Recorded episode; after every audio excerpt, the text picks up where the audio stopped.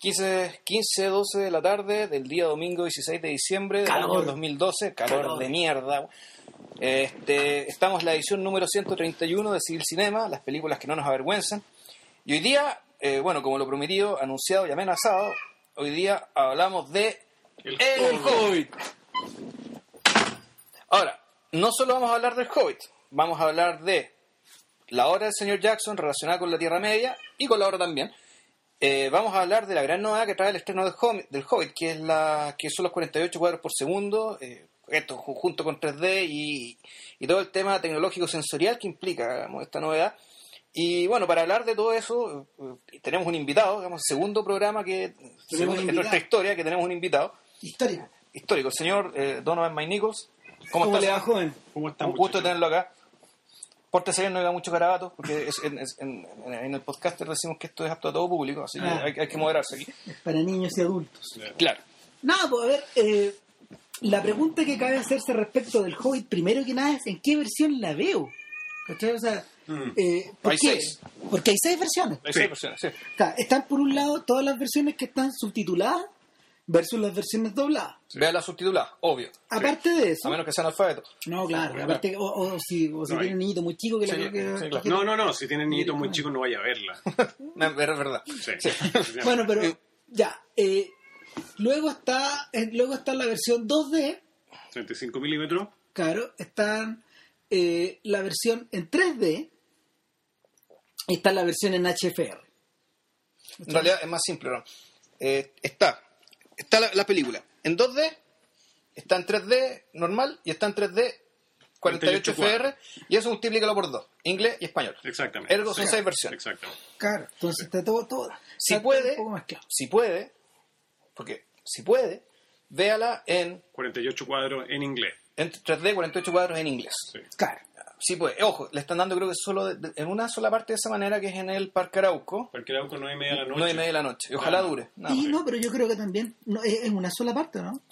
Yo tengo entendido que también iba a estar en el, por lo menos en el Alto de las Condas y en una sala de... Alto Las Condes que no es Hoyts. No es Hoyts. No, ese es Cinema. Ah, ya. Ah, no sé. La Claro. O sea, dentro, dentro del universo Hoyts. Dentro del son- universo son Hoyts las- solamente- una sola el. Parque Claro, Arauco, sí, el creo Parque que llegaron, creo que llegaron como cinco copias a Chile. Sí, Probablemente ahora, hay eh, una en región. sí. Ahora, entiéndase, la película fue filmada en 48 cuadros, así que si quiere verla en su forma nativa, debe verla en 48 cuadros. Claro. eh, Sí, en realidad, bueno, no sé si ustedes van a hacer el ejercicio y ir a verla cómo se ve proyectada en 24.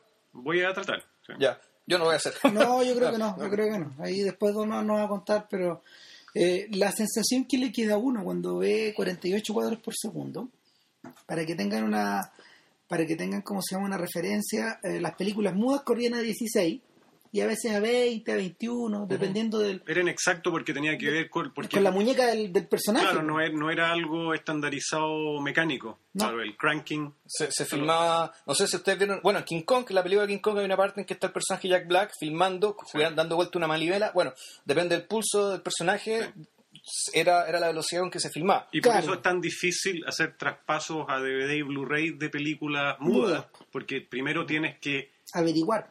averiguar exactamente qué velocidad... Claro. ¿Qué pulso tenía el director? Claro. Exactamente. claro. El cine, el cine, el cine hablado en general se filmó entre 24 y 25 Ujú. y a veces 26. La tele corre a 30 cuadros por segundo. Entonces, aumentar incluso 18 cuadros igual es una cantidad de información más, ¿cachai? Eh, a ver, no es como... eh, igual, igual estos 48 cuadros no, no es como si lo... No, no refieren, por ejemplo, a eso que decía Raúl Ruiz, de que cuando tú veías 24 cuadros en un- por segundo, también veías momentos de oscuridad. Ah, es que los hay, po. Claro, pero Claro. aquí aquí no. En Aquí este no, caso no, hay, se- no, no, se, no se cierra el obturador. Nunca. Nunca. No, no, no se O cierra. sea, no se produce lo que nosotros... a ver, no El- hay cuadro, cierre, cuadro, cierre, Claro. cuadro, cierre. No, No, está abierto son- todo. es que trabajan sobre la base como de líneas Sí. que se van completando, que parten de abajo hacia arriba, de abajo hacia arriba, ¿cachai? o sea, no hay clausura. No, no hay clausura. No. sí, es una espe- Wow. por, e- por eso la por, por eso la experiencia de ver películas digitales o filmadas en digital el- y, y proyectadas en digital es ligeramente distinta a, a ver cine como lo hemos visto en 100 años. Claro, aún así esta película ha sido eh, endulzada previamente, Edulcorado. Claro, edulcorada para, para que no sea tan drástico el cambio. De hecho, la, ¿En qué consistió la edulcoración de no sé cuál es la magia que hicieron, pero el hecho es que antes de estrenarla, la película le suavizaron el 48 cuadros porque aparentemente Era la radical original todavía. era... Claro, eh, Ahora, no sé, debe ser parecido. Yo, mira, ¿sabéis qué? A- a- hablando, hablando al tiro, ya para, para sacarnos de encima el tema y pasar a, pasar a la película misma. no, no, no, no, eh, no, es que este tema es importante. Sí, Sí, sí. aquí hay. Aquí- ¿Por qué? hay pa un buen rato. ¿Por qué? Eh, Este el podría ser el futuro del cine. o sea, yo creo que es el futuro del cine, pero lo que vimos nosotros es un work in progress, claramente. Porque Claro. hay, hay motes, que, que me parece O sea- que hay motes de términos de lo que es movimiento. El movimiento de los personajes, incluso movimientos tan banales como servir una taza de té, parece que se ve acelerado. Sí, pues se ¿cachai? ven acelerados. Se ve acelerado. Ese movimiento se ve acelerado, entonces parece. Volvemos, es- parece, y volvemos a mencionar el cine mudo, puta, parece movimientos de cine mudo. Mm. ¿cachai? Mm. El, el- el hecho de, de ver tanta información se ve todo más continuo y por lo tanto se ve más rápido. Se ve más rápido, como y, pero no se ve como en la vida real tampoco. Claro, No. hay, hay una cosa interesante, por ejemplo, la, la diferencia antes, antes de la alta definición entre el NTSC y el PAL. Mm. El PAL corre, corre más rápido que el NTSC. Claro. Sí, Y recientemente en Europa están sabiendo lo que es ver películas en video casero en, el, en la velocidad cine. en NTSC. Claro, en Blu-ray El- Blu-ray, ya. el Blu-ray se equipara a la velocidad NTSC, no a la velocidad PAL. Exacto, siempre corrió en, siempre corrió en NTSC, entonces Claro. las películas en PAL se veían ligeramente más rápido. Más 4% más rápido. Sí. sí. Una Cuatro- peli- ¿en un 4%? 4%. Una película de 100 Sí. minutos en PAL dura 96. Claro, pues, Y la queja, por ejemplo, los fanáticos de Bond, cuando empezó a salir los Blu-rays de Bond en Inglaterra, es que las películas se veían muy lentas. Estaban acostumbrados a verlas rápido. Ah, Cacha. Claro, o sea, Eh, un- digamos, una, una persona que nunca ha visto una película en el cine, y aunque la, aunque la hayas visto en el cine, no la ves en el cine una vez al año, Mm. como una película que la tienes en la casa para repetírtela una y otra vez, que te sabes todos los detalles. Llega un momento si la película está a otra velocidad, te va a chocar. A mí lo que más me gustó de los 48 cuadros yo creo que tiene que ver con el tema de, de la de la definición que obtienes, que es más diáfana. Sí, el 3D es como que lo podrías tocar, es menos fantasma. o sea, el- claro, para mí al revés. O sea, el 3D para mí se vuelve transparente en el sentido de que ya no parece 3D. Claro. ¿Por qué? Porque la, lo- las transiciones entre las distintas capas que te produce digamos, la escena en 3D, es decir, la capa pantalla, la capa más atrás de pantalla y la capa más que está más adelante de la pantalla, uno nota la continuidad. Son menos Entonces, abruptos, hay, sí. una, hay, una, hay una, una- una continuidad en el fondo en la profundidad, en la profundidad hacia adelante y hacia atrás, que hace que el 3D ya no se nota 3D. po. O sea, Claro. es 3D, ¿cachai? pero, Claro, pero- pucha, es- Cuando uno, Se ve, por ejemplo, cuando uno ve, por ejemplo, el Hobbit, no se encuentra lo que solía encontrarse en películas 3D hace unos años atrás, que te apuntan lanzas en la Claro. cabeza, ¿cachai? Que hay disparos hacia ti. Eso no, no, no es frecuente en la película. Salen, pero no es tanto. No, No la, nunca. no, la película creo que No, no. era mayormente eh, profundidad de campo, igual que Prometeo, no va hacia, Claro. hacia adelante. Claro, ahora, eh, ¿cuáles son los defectos que yo le encontré al sistema? Por un lado, esta, esta suerte como de, de rapidez que se produce específicamente en los momentos donde Jackson está moviendo la cámara. O sea, cuando se mueve Sí. la cámara y cuando se mueven mucho los personajes, en algún momento los movimientos pierden definición. Pierden. Sí, es definición, yo creo que esa es la Sí, palabra. había, O sea, había- sí. había una, es- había una escena de pelea en que encontré que sí, se veía ligeramente... A mí en las peleas, pues, toda la escena de la persecución en la caverna de los trolls, ¿cachai? De los, perdón, de los goblins. Hay, hay- Mm. hay una parte que ya era una, una majamama, ¿cachai? Que se, que ahí se me fue. Simplemente se me, se- se me Ah, te perdí. perdí un poco. La te perdí. un poco. Y eh, el otro detalle, por ejemplo, no sé si ustedes están de acuerdo, pero yo siento que eh, con 48 cuadros la cámara lenta se vuelve un poco redundante. O sea, no Mm. hubiera sido necesario tener esa escena. Hay una escena en cámara Sí. lenta en la película que es un flashback. Claro. Y eh, se ve bien, pero, pero la verdad suena redundante. Podría haber corrido a velocidad normal, hubiera sido exactamente igual. Hone- hone- honestamente, yo siempre he sido adverso a la cámara lenta en general y para mí debería eliminarse de la historia del cine, punto. A mí me sobró, me Sí, me- a mí me sobra siempre. Se ve de, como que los movimientos no se acaban nunca. Incluso, y bueno, o sea, Peking Pack sin cámara lenta. Tiene- claro. claro, eh, Pero No, Pekín- pero, eh, pero tiene que ser Peckinpah. Claro. no, no, claro, no, pero no. Peckinpah lo utilizaba, lo utilizaba como un recurso plástico, así, que formaba parte como de la esencia de su cine. Yo creo que, él, claro, de, él- de, de haber podido, yo creo que habría estado feliz filmando sus escenas de violencia, ¿cachai? Con la tecnología que tenemos ahora. O sea, Claro. la cámara lenta era precisamente un paliativo para lograr aquello que ahora no- que antes no se podía lograr, Claro. pero ahora sí. Definir más las cosas. Exactamente, y sobre todo esto que, que, que tiene espectacularidad, que son movimientos muy estudiados, que, tienen, que, que además son movimientos que tienen un peso dramático también. Claro. Entonces, no sé, la idea es que no se vayan tan fugazmente. Ahora, hay otra cosa para la que sirve mucho el 48 cuadros, encuentro yo.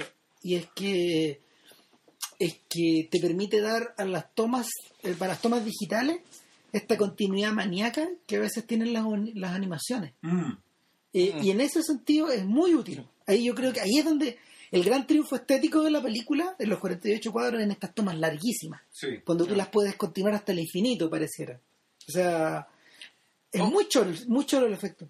Sí, bueno, ojo, la, un- una de las mejores tomas de Beowulf también tenía que ver con eso. Sí, pues Este la- desde la caverna del bicho con un solo, con un solo, con un solo movimiento de cámara, desde la caverna del- de Grendel, digamos, ¿cachai? Hasta la, hasta el lugar, hasta el palacio del rey. Claro. Hay una toma que se hacía con una sola toma, ¿cachai? En un, solo movimiento, ¿cachai?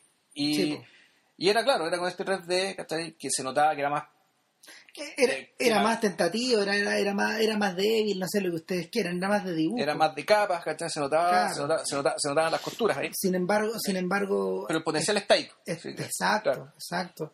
El, y en la medida de que más hay mon- más se corte, más hay montaje, menos se entiende. Mm. Sí.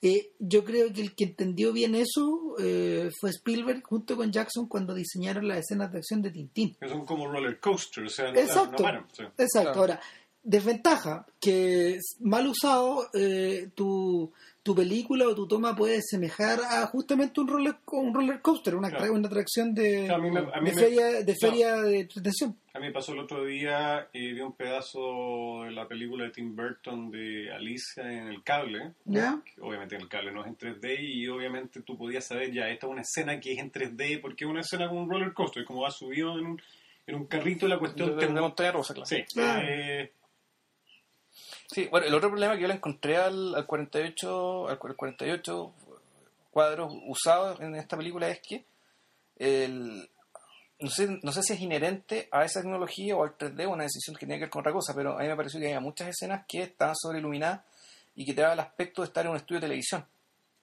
Que había una iluminación, o sea, un nivel de definición de las cosas. Sí, el- que era... El los interiores, los interiores de, de la el- casa de el- Bilbo el Baggins. 3D lamentablemente hasta el momento tiene que ser más iluminado que el 2D.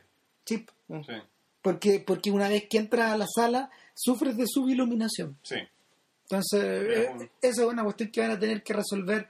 eh, yo creo que la, eh, a, a medida que a medida que las cosas vayan se vayan dando con los años. Que se vaya, pul- se vaya puliendo la tecnología. Y esa es una diferencia radical respecto de la primera trilogía de Jackson. Porque la primera trilogía de Jackson, uno de los puntos, uno de los grandes puntos que tiene, es que, no, y es que, es que el- es que estéticamente es unitaria.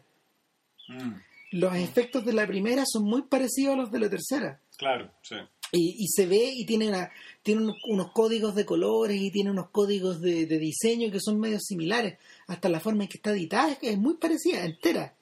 Aun cuando le editaron tres personas distintas. Exactamente, Pero claro. supervisó el mismo. El Sí. mismo gallo, ya. Pero Claro. acá no está. Acá el que es editor fue el asistente editor de las dos torres. Si tú, por, Olsen. si tú, por Ya. ejemplo, la comparas con otras trilogías, como la trilogía del Padrino, o sea, yo estoy siendo súper abierto, ¿sí? o como la trilogía de... No hay una unidad de esa forma. es que eh, Esta o, la o- o- o de Star Wars, la primera, Es no que hay... no esta es la única trilogía que es realmente filmada como trilogía. Todas las demás, o sea, Sí, la Star, Wars como. Star Wars es como... Le, le Son pusieron- películas sueltas, Le pusieron el mote de trilogía después. claro. Y lo mismo el, el padrino, es como ya, no, Claro. todos sigamos. Y Acá, son, y son equipos distintos. acá del principio, bueno, es el equivalente al back to back de las, eh, los tres mosqueteros, los cuatro, eh, los cuatro mosqueteros. Ahora, eh, es divertido porque, o sea, y es un poco irónica la situación porque en la medida de que nosotros, no sé, los próximos años nos vamos encontrando que las siguientes películas del Hobbit, sea como sean, mi sensación, a lo ¿Que mejor ¿No van a ser iguales? es que no van a ser iguales, van a ir, van a ir mejorando la tecnología. Bueno, yo igual sentí un poco de eso, sí, solamente a nivel incremental en el regreso del rey. En- encuentro que, por ejemplo, que las dos torres y el regreso del rey son prácticamente iguales estilísticamente y en cuanto a, a utilización de la tecnología. En cambio, encuentro que la comunidad del anillo es más manual, es más análoga. Puede ser, y el material más antiguo. Claro, material más antiguo, la que tuvieron más problemas para sacarla en Blu-ray porque había problemas con corrección de color, tiene menos nitidez. Y es solamente la primera. De hecho, la, la segunda y la tercera, las ediciones extendidas ya estaban listas antes de hacer los cortes para la versión de cine. Claro, una- fue al una- revés. Sí. Ya. Y- Acá lo que lo que se ve con esta con estas películas, claro, o sea, obviamente la tecnología ya de esta película es mejor que la de cualquiera de las otras tres, Lógico. por ende estos efectos se van a ver depurados de una forma distinta. Ahora, ¿qué opinan ustedes a propósito de esta, esta necesidad de haberla partido en tres? Porque mi opinión particular es que, En dos, es que dos. debería haber sido en dos. Est- Estuve sopesando bastante esto el otro día y la verdad es la siguiente, ¿ya? El, son decisiones comerciales. Sí. ¿ya?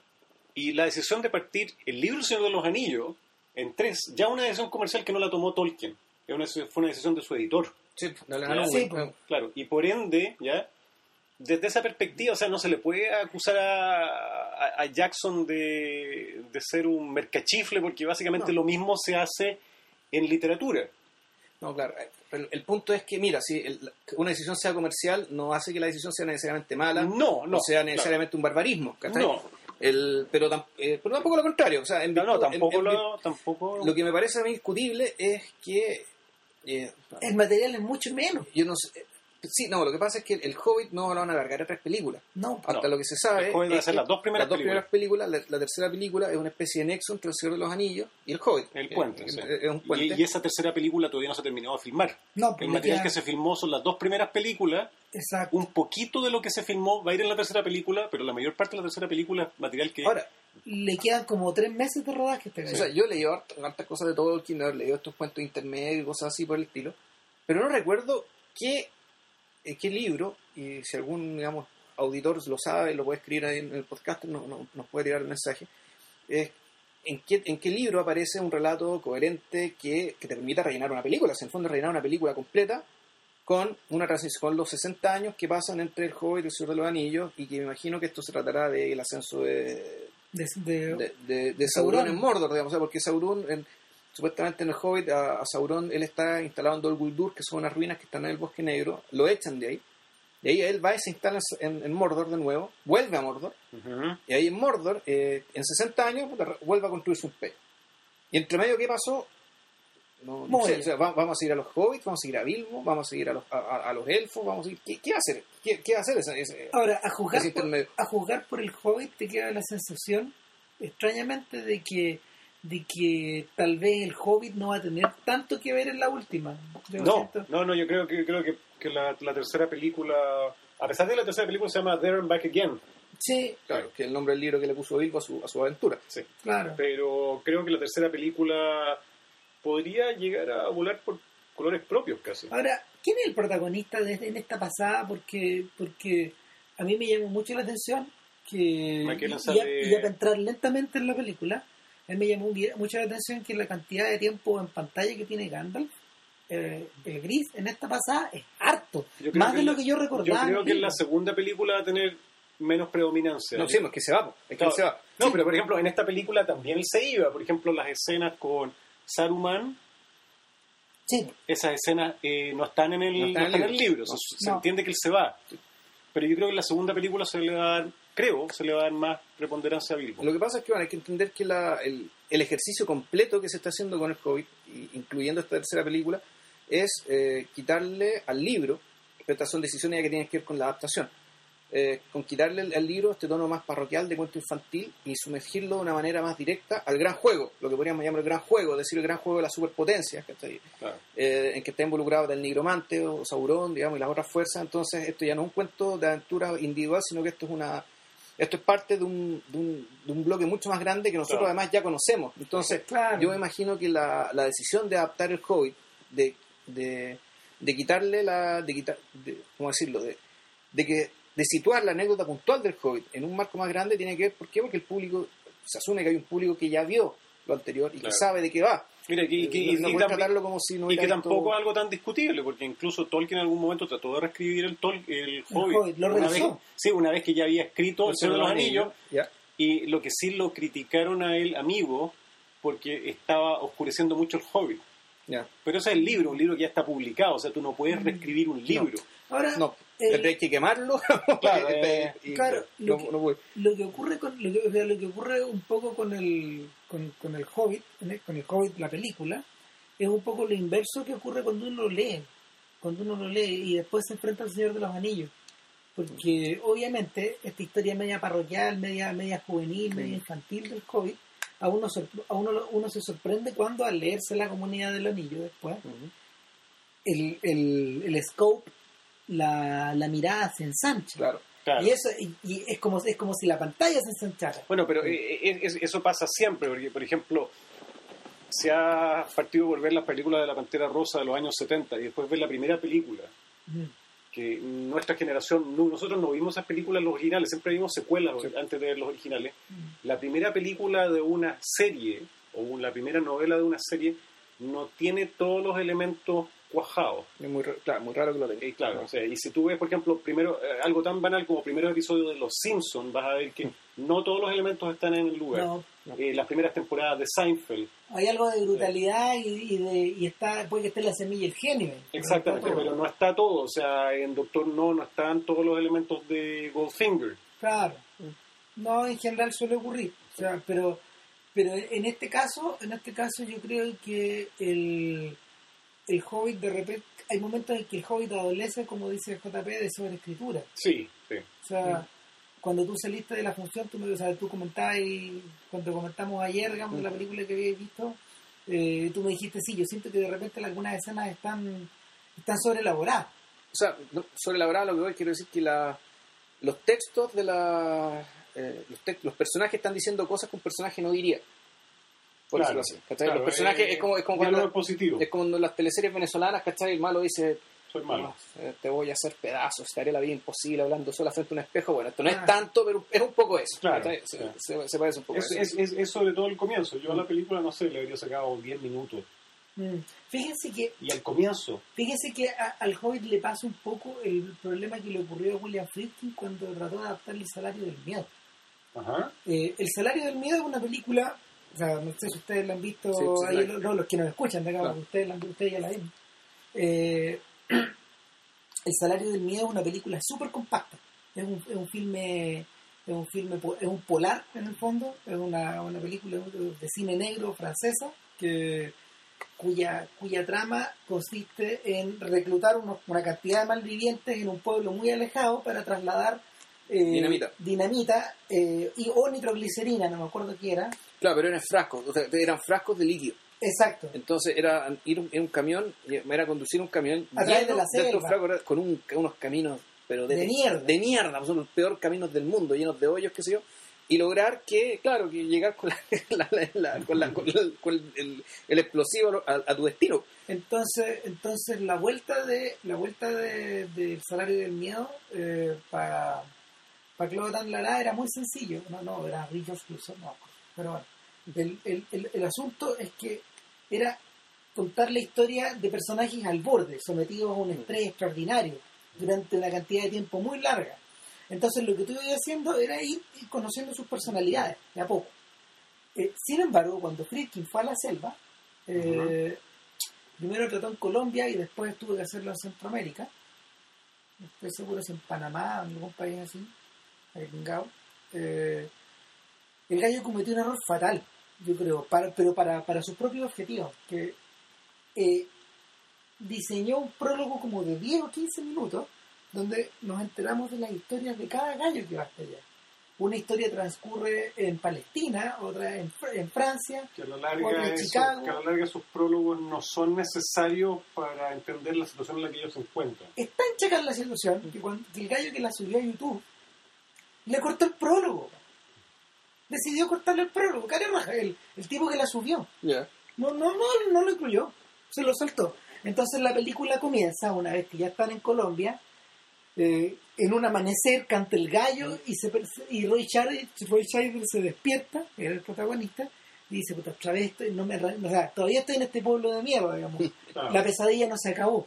Y, y es igual o mejor, eh, es una introducción igual o mejor que la que tiene la película original. Pero claro, aparte, ¿qué, neces- necesitas que te expliquen No, pues. ¿Qué alternativa tiene alguien que tiene que aceptar esa pega? ¿cachai? O sea, No, ¿Cachai? no, y, y- y es, pa- y es parte de ser capaz de tú llenar los espacios vacíos en, en, en una película. Es la, O sea, pues hay recursos tan vacíos que te pueden contar lo mismo, un contenido de una carta, que le llegue una carta a alguien ya y bueno, con tres líneas te pueden contar la historia. Pero lo interesante es que en los foros en general la gente se queja de no me explicaron esto. O sea, la, gente, la gente hoy en día es mucho más literal en su necesidad de que le llenen espacios, probablemente por la televisión. La televisión tú te puedes explayar de una, de una forma que no te debes, Bueno. no, no puedes y no debes es explayarte de, cine. por un lado, esa es una de las razones por las cuales las películas candidatas al Oscar se han vuelto más y más largas. Y por, y por otra razón, la, eh, lo que ha dado pie a que gente más a, a que gente que busca diálogos más barrocos como Tarantino hayan tenido espacio. En la Mm. medida que lo sepan ejecutar.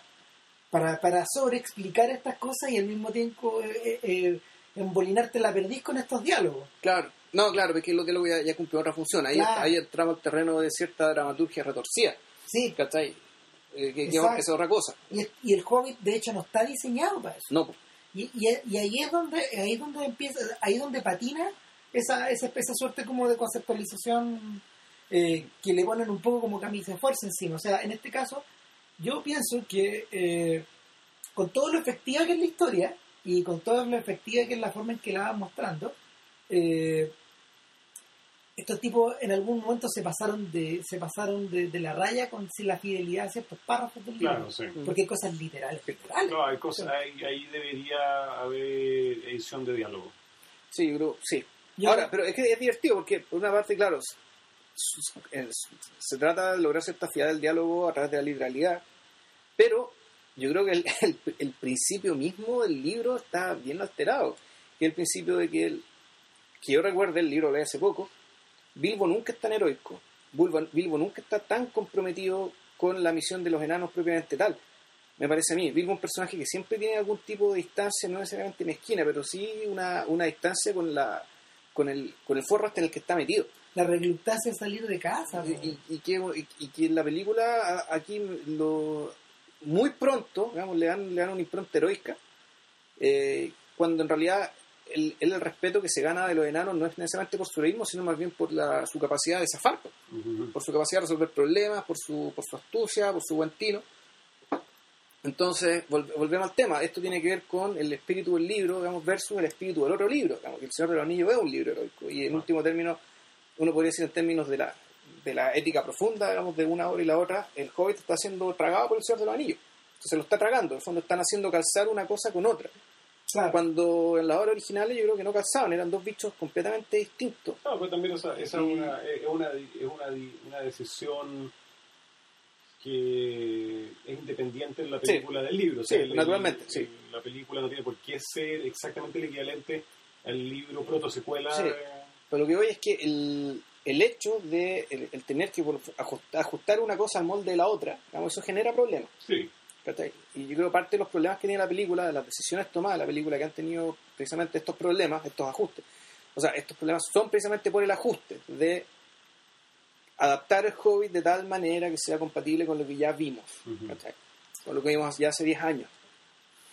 Ahora, eh, a ver, la historia, esto, la historia de la, la- la trama en la película tiene unas pequeñas alteraciones en realidad al, a la trama del libro y en este primer filme llegamos hasta el final del capítulo 6. Eso, en el, en el, el capítulo 6 del libro, eso lo estuve revisando el otro día. ¿Sí? Sí, sí. eh, de un total de 19. Pero ojo, claro, los capítulos finales son todos bien cortitos, Son- pasa, son- pasa todo muy no, rápido. Son no, muy no cortitos, no es que claro. esto sea, claro, que no puede ser Claro, seis, no, pero esto es como esto es como hasta la página 100 más o menos. que sé que estoy pensando bien porque todavía queda el tema de las arañas, el tema- eh, queda Beorn, cuando se mete al bosque negro, Claro, cu- cuando quedan presos de los elfos, cuando se escapan en los barriles, llegan a la ciudad y queda todo el cuento del... Toda la parte de la ciudad en el lago. O sea, pues es que puede ser que para película, ahora que ¿Quién lo pienso. O sea, entiéndase que si la tercera película se llama There and Back Again, lo es porque, es porque Bilbo va a lle- llegar de vuelta a Hoyton en la tercera película. Claro, Claro, Pero la segunda película se llama The Desolation of Smaug, así que el dragón va a salir en la segunda película. sí. no lógico, claro. El, ahora, en esta primera película, el filme parte con un prólogo. Eh, parte con un prólogo que es de alguna manera equivalente al prólogo de la comunidad del anillo, Sí. o a lo que se parece al prólogo, donde, donde volvemos a ver a, a Bilbo Baggins anciano, eh, redactando la... Claro, y, y como que en ese momento las, los dos, las dos primeras películas se juntan. Sí. Porque No, es, hay- básicamente, es casi como que la escena podrían no haberla filmado de nuevo y haber incluido la escena original. Exacto, está filmado de una perspectiva distinta, pues, Sí, porque... Y el mismo día que Gandalf llega, que nosotros vemos el Señor de los Anillos. El Claro, mismo el día, el día del ciento... de los 111 años de... ciento... Era 111, ¿no? 101, ciento undécimo. Sí, claro, sí, el día del cumpleaños. Tú estabas un poco raro, tío, de verse Frodo. Sí. Sí, Porque está con la misma camisa azul. Frodo, Está el cartelito afuera. sí, todo. Sí, exactamente Es igual. Sí, en el fondo es, en el fondo es una suerte de vu. Nos vuelven, es una especie de invitación a la gente que hace 12 años vio la película original a, a regresar. A regresar. Y Y es entendible, básicamente uno está viendo esta, esta película porque vio las anteriores. o sea, claro, No, sí, obvio, eso no es, ese no es problema. Lo que sí me parece es que se re- hay hartas otras cosas que se repiten. Ponte tú, el, con, con nivel estructural. Por ejemplo, cuando te cuentan la pelea de, de Thorin con el rey Trasgo, sí, eso está calcado de, de la escena, por ejemplo, del el término de que está todo perdido de repente, de, de cuando, no, Sauron contra... cuando le cortan la mano a Sauron. Claro. Claro. Sauron. Es, es lo mismo, en fondo. es muy similar. Entonces, tú decís cosas como a nivel de estructural, ¿cachai? Como de presencia, ciertas cosas que, eh, que da- es, es una idea de, de réplica, como se está replicando algo que Exacto. pero con otra historia, Es con otra tecnología. Es como esta idea que, que Howard Hawks tenía de, en su western de volver a contar la misma historia. Exactamente que es, es la historia de un gallo, de un, de un vaquero que llevado eh, por las circunstancias a tener que tomar acción respecto de algún problema que hay, recluta un amigo de él y hay una mujer de por medio. Y eso es todo, y así son todas iguales. ¿Cachai? Son todas iguales. Bueno, y en general es algo, muy, muy común que en el arte se dé eso. Por ejemplo, todas las novelas de Ballard son lo mismo, de un viaje hacia los desconocidos, en el fondo siguiendo el modelo Mm. de, Claro. de Heart of Darkness de. Claro, y una cosa como media, una cosa como media arcaica que se empieza a repetir y, y en, eh, en este sentido yo, lo- yo yo encuentro que la película es harto más libre o se siente harto más libre y menos pesada que el King Kong de Peter Jackson, por ejemplo, porque el, eh, el King Kong eh, adolecía de una primera hora, no te diré que aburría porque no lo era, pero era era era irrelevante en relación a todo Claro, lo que es lo, venía es lo que dice JP, la necesidad de andar contando las historias de todos.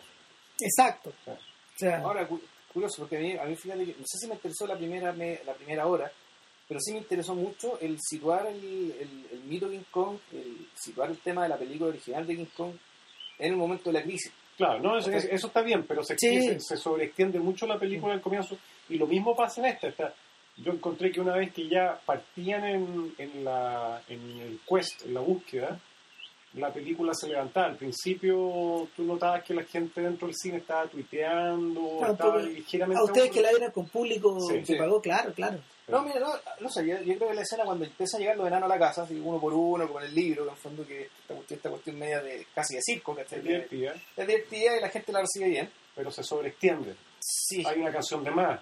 Es que, ojo, aquí hay, hay un problema, yo creo que yo lo veo de otra manera. A mí me parece que eh, el libro, en el libro, la, la escena clave es efectivamente la escena de la canción, porque gracias a través de la canción Sí, es la que despierta la imaginación de Bilbo. Es decir, Bilbo empieza a ser otra persona, empieza a imaginarse a sí mismo cosas que para él eran inimaginables. Entonces la segunda canción. Él- Es la canción cuando están los enanos. La de los Cuando- enanos, cuando claro. los enanos empiezan a cantar la historia de la historia de lo que les pasó. No, fondo. no, no, sí, sí, pero claro, sí, no, esa, esa, esa, esa canción como que a él lo atrae hacia esto como una...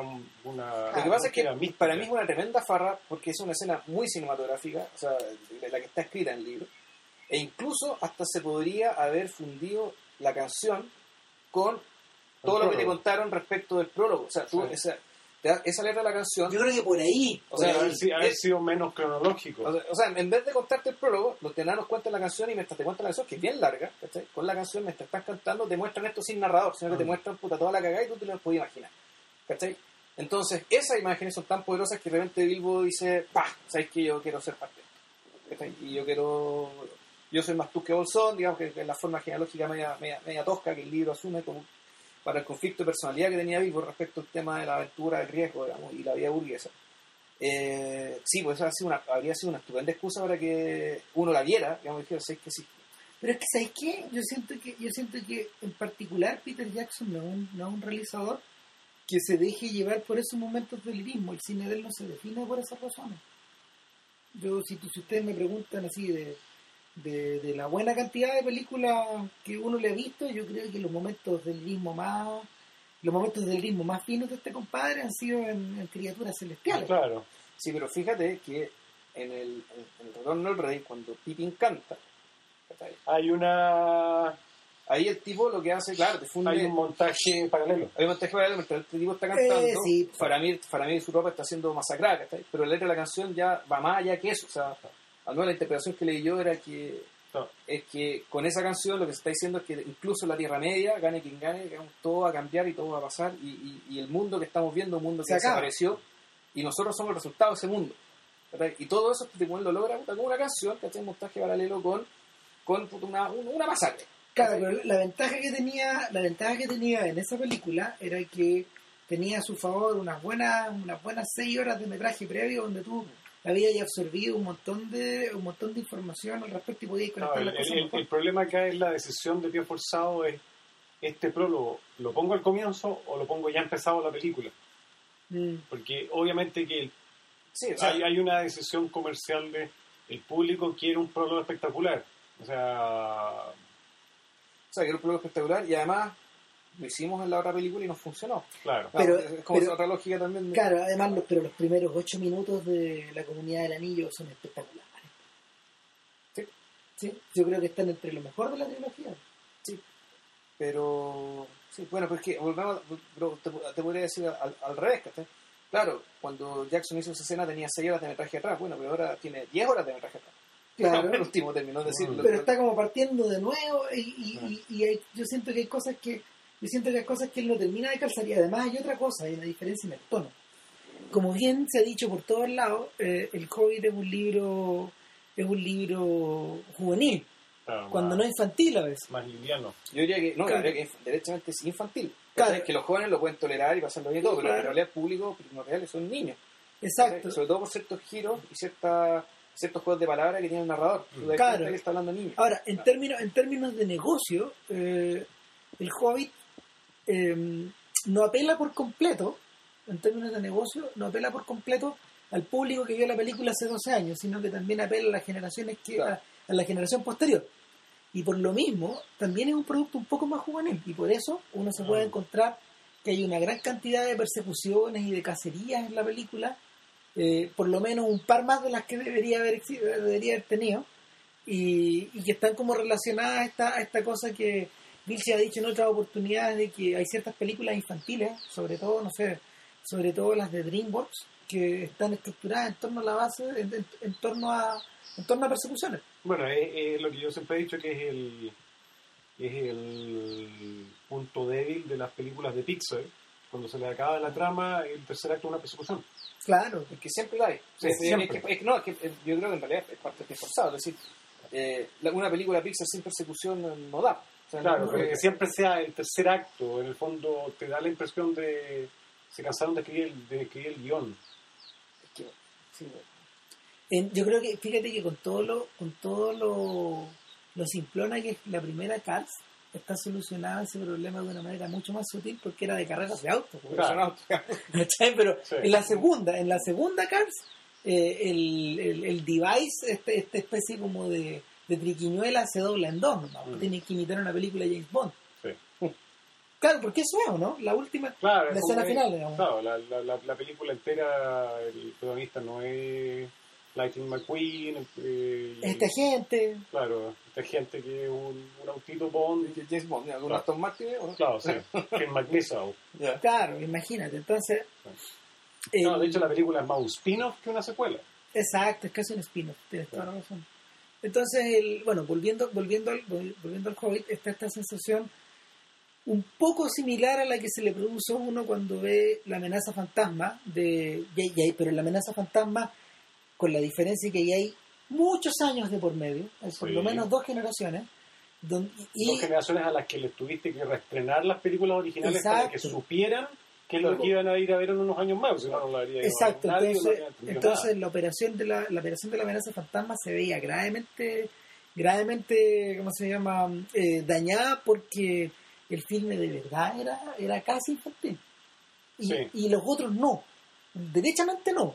Los otros eran juveniles, de acción, no sé lo que tú creas. Claro, pero, claro, de, de partida ya de O la, sea, la decisión de que el protagonista sea un niño. Ah, No, no, o sea, las películas eran infantiles, la medida que tuvo pendejo que no tuviera, weón. Bueno, yo no las tuve, pero hay un montón de pendejos, y tenemos uno, ¿cachai? Que tuvo los monitos de mierda, ¿cachai? De Star Wars, digamos, en los, en los años 70 y Claro. 80, ¿cachai? Claro, pero, tam- pero también apelaban a, a un público adolescente Pero también, en esa época. pero claro, pero funcionaba para gente más grande también. No, mis papás la fueron a ver con nosotros y mis papás les gustaban. Exacto. Ya, no, me- no, no nos reclamaron porque nos tuvieron que llevar a ver esas tres películas. en cambio, lo que, en cambio No, lo mis que le- papás no vaya. no, en en cambio, yo creo que mis papás habrían salido antes que terminara la amenaza fantasma. sin duda, Sí, no, no, no, no son películas para adultos. No, es una lata. Y la, la, la otra diferencia es que acá esta película está estirada, ¿ya? Pero hay una, una estructura bien armada de una novela. En la otra, básicamente, una, una estructura inventada y pegada con escupo a última hora. Porque nunca, eh, la, eh, Lucas nunca inventó una mitología previa. ¿Qué es lo que venía o qué es lo que venía después? Claro, y, no como, sé. y como es un flojo de mierda, o sea, tuvo 25 años para escribirla y la escribió en los últimos 25 cinco minutos. Claro, 25 minutos, una Claro. cuestión así, exactamente lo mismo. Y la estiró para tres películas también. Ahora, ahora eh, volviendo al Hobbit, el, a mí lo que a mí lo que me complicó un poco en algunos momentos son estos agregados. Yo se los había comentado. Eh, en el Hobbit no aparece Radagast, el, el- No, el no. pardo, que es este, este Mi pregunta es, ¿qué va a pasar con Radagast en la segunda película? ¿Hay una razón para incluirlo aquí? Yo creo que sí, Sí. de todas maneras. O sea, Vilches tiene la mejor de todas, digamos. ¿Qué dije yo? Puta, tú no, es que no, no, tiene que ver con el tú- argumento que dijimos, esto volvemos, el tema del gran juego, el tema del big, Claro. big picture, el tema del, de, de que puta, la Tierra Media están pasando muchas cosas, ¿cachai? Claro. aparte de la rama que estamos viendo, y cojo que en el Señor de los Anillos eh, se te olvida toda la caga que está arriba en el norte, ¿cachai? Porque Sí, se po. está peleando en Gondor, había una guerra en el Bosque Negro, los enanos se están sacando la mugre con los orcos también en otros lados, ¿cachai? Ujú. Y en ese sentido Claro. la película ya, ya, ya, ya no, no le cabía espacio para meter más cosas, ¿cachai? Era la Claro, Segunda eh. Guerra Mundial. Claro, el fondo, el, el fondo los- el Señor de los Anillos es la batalla de Inglaterra. Claro. Claro, una- claro, una ¿qué, es lo, parte. qué es lo que está pasando en África? ¿Qué es lo que está pasando? Claro, Claro, ¿qué está pasando Ah. en Rusia? ¿Qué está claro, esas cosas no Claro. se mencionan. sí. Claro, es como, eh, en cierta medida es algo parecido al, al- al- al- al problema, que, el problema que tienen los lectores de Conan, ¿cachai? Cuando, cuando leen a Conan, eh, les describen un montón de otras civilizaciones con las que este gallo se va con las que este gallo se va toreando, pero, pero tú vas y vienes nomás. Sí.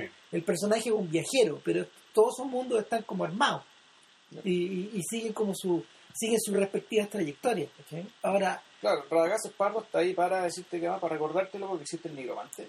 Pero que ojo, que el nigromante te lo mencionan a la pasada en el libro, que volvemos. sí. Y en la película tú ven- vol- volvemos a la idea, digamos, ¿cachai? que es que la- el Hobbit está siendo digamos, encajada digamos, Claro. con esto. Ahora- De lo cual, mira, de lo cual podemos asumir que el nigromante va a ser importante en la tercera película. Sí. Además, porque ¿quién le hace la voz al nigromante? ¿Quién? Benedict Cumberbatch. Ah, mira tú. ¿Y Va a, haber, va, va a haber, va a haber un cruce entre Star Trek 2 y ver, El Hobbit 2. Cuando, es que cuando aparece el nigromante en la película aparece la misma voz de Sauron que le hablaba a la que le hablaba a los personajes cuando se ponían el anillo. O sea, que Pero no, pero no, Pero es, ese, no- ese no es Benedict no es el actor, no es, la- no, es, no es el actor, por lo visto, en los créditos finales sale Cumberbatch, no es el actor original que le hacía la voz en, En, el Señor en El de los Anillos. Ya, ya. Eh, Y si la voz la hace Benedict Cumberbatch, eh, Es probablemente va a ser su voz. Claro, la es por- claro. mediada por esta. claro, y es porque va a tener una cierta importancia ah, seguramente. en la tercera película. Ahora, ¿qué decir? ¿Qué decir de la qué decir de estas escenas que están como autocontenidas en, en el Hobbit? Yo tengo, o sea, hay una hay una que obviamente todos esperábamos y era eh, la el duelo el duelo entre Bilbo y, y- y Gollum. Gollum. Sí, el- Sí. la competencia del certijo. Eh, Pregunta. Fíjate que, a ver, No, con mi recuerdo del libro, que ya tiene como 10 años más o menos, o tal vez más, porque ese libro yo me lo leí antes que bueno, tiene que tener más. Eh, a mí me pareció que es extremadamente fiel. Es, es igual. Da igual. Es prácticamente Es igual, igual. o sea, es casi una obra de teatro que está Sí. metida dentro de esta Eh, película. eh, es, es igual hasta el punto de cómo Bilbo escapa por encima de él. Exacto. Eso sí, da la impresión de que yo la escena me la, me la imaginaba mucho más oscura. yo pero también. Claro, claro, claro, Mucho más- claro, mucho claro, más a nivel de interpretación no es igual a uno como, como se lo imagina. Yo, ma- Pero yo- el nivel literal de cómo es la escena sí. es exactamente la misma. Yo me recuerdo, yo me recuerdo que Claro. la- en las descripciones del libro, el fondo de la cueva era extremadamente oscuro y lo, primero que veía Bilbo eran los ojos de esta criatura. Claro, y de hecho el capítulo se llama Riddles in the Dark, Claro. si mal no recuerdo. Sí, pues, Acertijo de Sí, la oscuridad. acertijo de la oscuridad. apenas se veía. claro. ¿Y creen ustedes que vaya a haber una aparición cameo de Gollum en las otras Es películas? probable que en la tercera, yo creo. Ahí haría sentido, ¿no? Eh, Sí, no tendría sentido meterlo en la segunda película. Lo que pasa es que, claro, si puede ser que en la tercera película te cuenten, por ejemplo, cómo es que Gollum es capturado Sí, y lo torturan, y ahí él dice que, Lo que- Sire, Lo que, eh, lo, que dice- sería, lo que sería muy bonito es que en la tercera película hubieran flashbacks de lo que está filmado en El Señor de los Anillos. Puede ser. No a filmar de nuevo, sino que hubiese realmente el mismo material. claro, el mismo material. O sea, eso sería Ah, bueno, ahí, ahí, se, ahí se toparían con este problema. el problema, claro, el problema es que no sería Claro, sí, 3D, el- no el- sería 48 cuadros, sí, no se podría. Ahora, Sí, el tema es que, claro, el, ¿cuándo es que, eh, claro, la tercera parte tendría que ser, eh, tendría, que, tendría que ser eso, tendría que ser el tema cuándo, el, de dónde aparece Mor, de dónde aparece Sauron, Ujú. que pasa en Mordor, y cuándo se empieza a dar cuenta que el anillo es el anillo de Vil. Claro, y esto, que- y esto eh, intercalado con el viaje de vuelta de Bilbo. Ahora, hay otra escena auto- hay otra escena autocontenida que me parece que es bastante espectacular, pero que está harto menos lograda, que es la de lo- la de la pelea de los la pelea de los titanes de piedra. Yo tengo la sensación de que Ah, eso me gustó. No, no, no, es- a mí me parece que está muy bien hecha, a mí me parece que está muy bien hecha. Pero, pero, no, si es la cagada, es la cagada, pero, pero yo creo que, yo creo que tú la podís cortar y no suma ni pega. Háganle, hagan la operación mental de cortarla. Claro, sí, sí, sí, porque no, porque la, la travesía continúa. sí. Claro, No. yo estaba leyendo un gringo que en el cual decía, a ver, eh, No, esa escena ¿y, es. qué, ¿y qué con la weá de los gigantes de piedra? Como que un personaje grita y dice, oh, hay gigantes de piedra peleando, y como que los miramos, ¿cachai? Ahora, No, pero. eh, pero eh, porque estaban peleando el gigante de piedra fue que se metieron en ese hoyo, pues. Claro, sí, de acuerdo, es la importancia de la tienes razón, no, Sí, no, no, no es sí. tan sencillo como cortarlo. o sea. No, No, claro, sí. no, pues, En ¿por el qué fondo, llegaron ahí? los, ¿Cachai? los- los gigantes de piedra les alteraron el camino. En el fondo sí. Sí, pero yo siento, yo siento, no sé, a lo mejor esto es una observación muy particular, pero yo siento que esa escena para mí, me- para mí le sobra, le sobra espectacularidad y me falta un poquito más de carne. ¿Y por qué carne? Sí, es, un, loco, es como que te agarra una tormenta y la tormenta te agarra, es lo mismo. Es lo mismo que te agarra una tormenta y te mande para la isla, No, al lado eh, en vez de la, a la isla que querías. No, es- es- esa escena me, me, me encantó porque estaba filmada con la oscuridad adecuada, Sí. además. O sea, realmente no Sí, te sentías verdad. como que, a pesar de que es una escena 100% digital, claro. te Sí. sentías como que realmente estabas en el medio de una tormenta Claro. fiera. Claro, lo que, lo, que, lo, que uno, ah, lo que uno podría molestarle o va a decir, no hacerte cuadrar entre, eh, entre lo que está ocurriendo y supuestamente el nivel de realismo que se espera para que esta película vea cierto público es que en una wea así no puede, no puede ser que ninguno se haya muerto.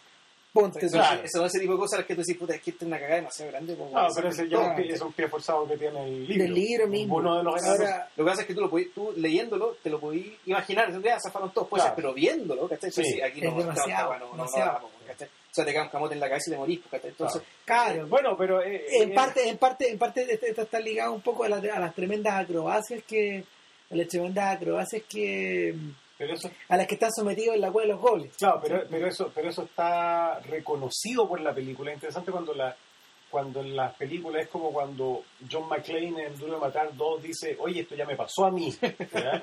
Está reconocido en la película cuando los mismos enanos no creen que han sobrevivido todos. Claro, ¿qué podría ser peor? ¡Pah! Y cae el gordo. Claro, en cierta forma, a lo menos eh, es realista en ese sentido. O sea, se salvaron todos, la película asume que se salvaron por de pura cueva. entonces bueno, y, y- claro, No, no, esa, esa escena yo diría que es uno de los puntos, puntos altos de la es, película. al- claro, además es algo que yo creo que no he visto nunca. O sea, algo así. Claro, sí, porque O sea, Fíjate que respecto de eso, yo prefiero, yo prefiero en términos de. Yo prefiero, como se llama, en términos de escena, y es otra cuestión, nada que ver. Este, este agregado que ellos, gallos pusieron en otra escena autocontenida, que es esta reunión de, de, de Gandalf con. el consejo con El consejo, claro. Galadriel. Claro, y cuando la estábamos viendo, yo le decía a Gato Villalobos, oye, pero esta es como una reunión de CEOs. Plantéatelo en términos corporativos, y era como, era como estar, era como estar. no, o sea, loco, más, más que eso, usted es el grupo Bilderberg, Claro. Eh, Y de hecho, a mí esa escena yo también yo creo que yo, me la habría saltado o yo habría hecho, logrado lo mismo, hecho lo mismo de otra manera. Eh, Es rara. es rara porque porque también, o sea, de nuevo estamos con el tema del gran juego, o sea, el tema de, de- hacer que esto sea un- una batalla más dentro de un- de una cuestión más grande. Y, y- insisto, no, no, no me pareció todo bien resuelto, todo resuelto. Eh, además, justo están todos justo ahí. Claro, claro, llegan ellos y están todos ahí, pues, Están todos carreteando. Po. Están todos ahí echando la talla, o sea, conversando así, moviendo, moviendo el ajedrez, del, jugando con el ajedrez de la Tierra Media. Bueno, Bueno, también esa escena también está, por, a ver, por otro lado, esa escena también está como para, para remarcar esta suerte como de... bueno, que el Consejo del Anillo cuando se reúne en la primera película. Claro, Cuando- claro. cuando Sí, es, los- es para volver. Pues volvemos al tema, se repite la estructura, claro, ¿cachai? estructuras que se repiten, que se replican. Claro, pero además para remarcar la soberbia de Saruman el Blanco.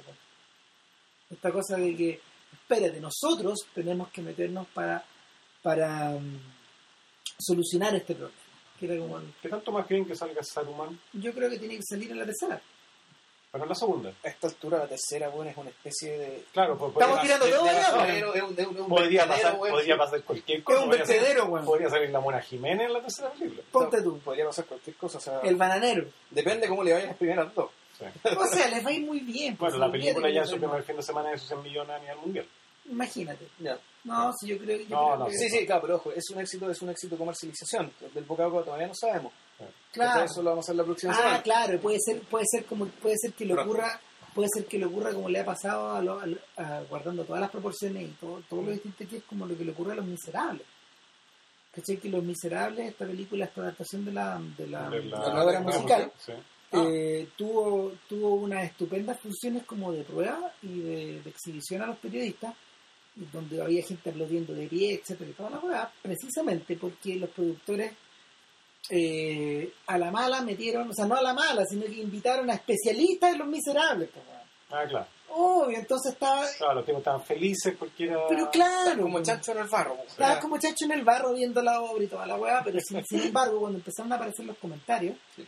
eh, del- de la película que, está, que todo esto se estrenó este viernes, junto con el Hobbit, Allá, pero se estrenó en forma limitada. ya. Son estos estrenos que Sí. finalmente se terminan Que, abriendo. no, que es como, que es como se estrenaban todas las películas antes. Claro, O sea, hace 20, 30 años todas las películas eran limited release en la ciudad más grande de Estados Unidos y y nada se más. acababa, y después las abrían. provincia. Después las abrían. El, el entonces- concepto ahora de estrenar El estreno eh, mundial, todas claro, en tiempo. todo el mundo un concepto muy, muy reciente. Y no es para todas, claro. o Claro, sea, pon- ponte a pensar, pirateo. no, ponte a pensar Casi- Casino Royale que fue hace solo 6 años se estrenó en Chile cuatro semanas después que en Inglaterra y Skyfall se estrenó El mismo día, ¿no? dos días Dos después, días, una cosa ya. así. Dos No, días sí, después, claro, ¿cierto? Porque sí. no sé, aquí se estrenó un día No, antes. claro, una semana antes que en Estados Sí, el Unidos. pirateo. Sí, si es el pirateo que tiene la caga. pues. Ahora, el, el, el punto con Los Miserables es que eh, en la medida en que salían más y más reseñas de distintas partes, ya no estamos hablando ya de los, de los críticos más respetados, estamos hablando de todo. Eh, O sea, los Rotten Tomatoes que no son los tóxicos. que claro, los otros, digamos. no, no es el cream of the crop. ya. No, pues el, este empezó, empezó a bajar perceptiblemente el porcentaje de Metacritic y de todas estas cosas. Ya a niveles del 60 y tanto, mal. Ya. ¿cachai? Y no sé, yo Claro, creo, esa película como se... yo, yo creo que con el- yo creo que la recepción crítica del Hobbit ha sido eh, más baja de lo que lo- de lo que estos tipos esperaban. Sí, yo Sí. también. Yo, yo lo mismo, y hay razones para eso. Pero, No, yo sí, no, sí. pero yo no creo que eso necesariamente vaya a ser un detonante para que la no película... vaya mal. No. No. De hecho, yo la percepción que tuve cuando la vi con público es que la gente salió bastante contenta, muy entretenida, y que la película, ¿cómo terminó? Ese era como, ¿terminó Claro, cómo? claro. ¿Terminó? O sea, querían más. Claro, No, igual- yo, honestamente, mira, A mí se me hizo larga. a mí el comienzo se me hizo largo, ¿ya? Pero ya... Cuando ya estás enchufado, Cuando ya estaba enchufado, yo quería que la película siguiera 15 minutos más. mm, A mí no me, me hubiera importado así como me- que hubieran dicho, oye, a propósito, la película no se corta acá, sino que seguimos... Claro, si yo- te quedáis, después de los créditos sigue. Sí, una Claro. cosa así. Yo, yo había visto hasta que terminara incluso, ¿cachai? Pero por, cu- también por mucha curiosidad, ¿cachai? Pero la película sí, o sea, como, como película de, de acción aventura Ahora, está súper bien. ahora eh, Eh. si yo la perdón, si yo la comparo con si yo la comparo si, si la empezamos a comparar con los grandes espectáculos que se han visto este año con los Vengadores por ejemplo o con el hombre eh, el, el- ¿cómo se llama? The Dark Knight Rises. O, eh, en último término, ya con Skyfall. No, no estoy pidiendo que digamos cuál es mejor, sino que en términos de, de estar lograda respecto a sí misma, Yo digo tiro, Skyfall es mejor. Skyfall, está más lograda. Sí, es la mejor de todos el lote. Sin embargo, sin embargo, yo creo que el, yo- no habiendo visto Los Vengadores, yo creo que el Hobbit es mejor que Batman. Harto mejor que Batman. Harto mejor que Ah, Batman, harto encuentro mejor. yo. O sea, yo, yo siento que, yo siento Mm. que lo, la, el nivel de calidad que esto, que el nivel de calidad que Nolan y el equipo fueron a buscar no está refrendado tanto en los resultados como en el caso del Hobbit. Eh, sí, estoy de acuerdo. Sí, yo creo que, yo creo que es más deficiente. ¿Y Los Vengadores? Ah, Era, era digna, era, era digna, ¿cachai? pero tampoco hace una película que te volara la cabeza. ¿Quién es director de esa cosa? No me acuerdo. ¿Macquarie? No me acuerdo. No me acuerdo cómo se llama el director. El, el punto es, lo importante no es el tema, el, el tema del peso que te dan los, los héroes. El peso actoral que te da Mark Ruffalo haciendo el hombre, de los- de los increíbles, ¿cachai? Robert Downey, buen puta, haciendo lo suyo muy bien, pero es Ruffalo, ese, ese personaje como si fue el que me quedó dando vuelta en la cabeza. El de ¿cachai? Hulk. El de Hulk. Bueno, mucha Y- gente, mucha gente Pero el opina. lejos el mejor actor que está en esa película. Sí, además. Y también me pareció muy inteligente el uso de, de la figura del Capitán América como, como claro, como emblema de la nostalgia de la vieja América, ¿cachai? Ajá. de la generación gloriosa, en el fondo, de la generación que peleó la guerra, la Segunda Guerra La Mundial. Greatest Generation. ¿cachai? La- claro, la, la Great es la Glorious, que le llaman ellos. Eh, que- y que claro, en estos momentos de crisis y desconfianza puta, aparece esta figura ahí. ¿cachai? Entonces tiene ciertos guiños que puta, relacionados con la política, ¿cachai? en el caso del personaje de Hulk, con la tragedia personal, ¿cachai? que puta, la encarna súper bien. Que claro, la película te alea puta, hartos pasos por arriba del género, ¿cachai? Pero si es una película de género, ¿cachai? De pueden peleando con extraterrestres, sacándose la cresta, ¿cachai? Ya, ya, muy bien, muy bonito. Eh, sí, Ahora, está bien, pero mira, no, tampoco decir que, que es la gran cosa. igual- Skyfall es mucho más interesante. Igual es interesante que estas cuatro películas que mencionamos están todas metidas como dentro de universos más grandes. que mencionaste tú, Paru. Y hay más, debe haber más, ¿cachai? Eso sea, que no nos recordamos. Sí, sin Ah, duda, pero, pero yo creo que estas son las cuatro que más, las cuatro que por lo menos más, dan- más, más han quedado dando vuelta y Sí, Sí. que son partes de, de, de trilogía, de trilogía o de franquicias muy grandes, claro, o de la franquicia Marvel, ¿cachai? Que dan también. porque Claro, la franquicia, fíjate, la franquicia Marvel, Marvel es un universo. fíjate que en el caso de la Marvel los gallos están haciendo una operación muy curiosa. En este, en este, para esta Pascua creo va a salir una caja que estaba muy demorada, que es la caja de, es la caja de la primera fase, que le llaman. ¿ya? Y esta primera fase contiene, no, no, no sé qué cresta contiene, pero, pero están, hay como seis películas. Claro, incluye las películas de todos estos superhéroes más la película de los Avengers. Eh, debe estar Thor, debe estar Hulk, debe Ya, estar ya, Iron hay- Man. hay dos, hay dos Iron Man, y ahora es el tercero, y el hombre acero. Exacto. Ya. Entonces, el... De Hawkeye no han hecho, ¿no? No, no, no, no, todavía falta, todavía faltan un montón, sí, creo que hay una sobre el hombre átomo, no sé qué otra hueá, digamos, pero, pero, el- pero la, estos gallos curiosamente se inventaron, se inventaron un sistema para que sus películas también estuvieran interconectadas Sí, y compartieran actores. exactamente. Sí, Claro. sí, sí.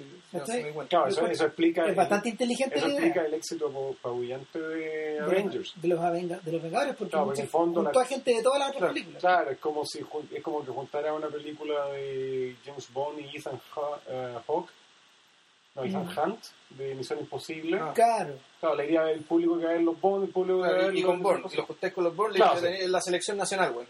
claro, una cosa así. Claro, la diferencia es que estos se pueden juntar, pero son personajes del mismo, del mismo sello.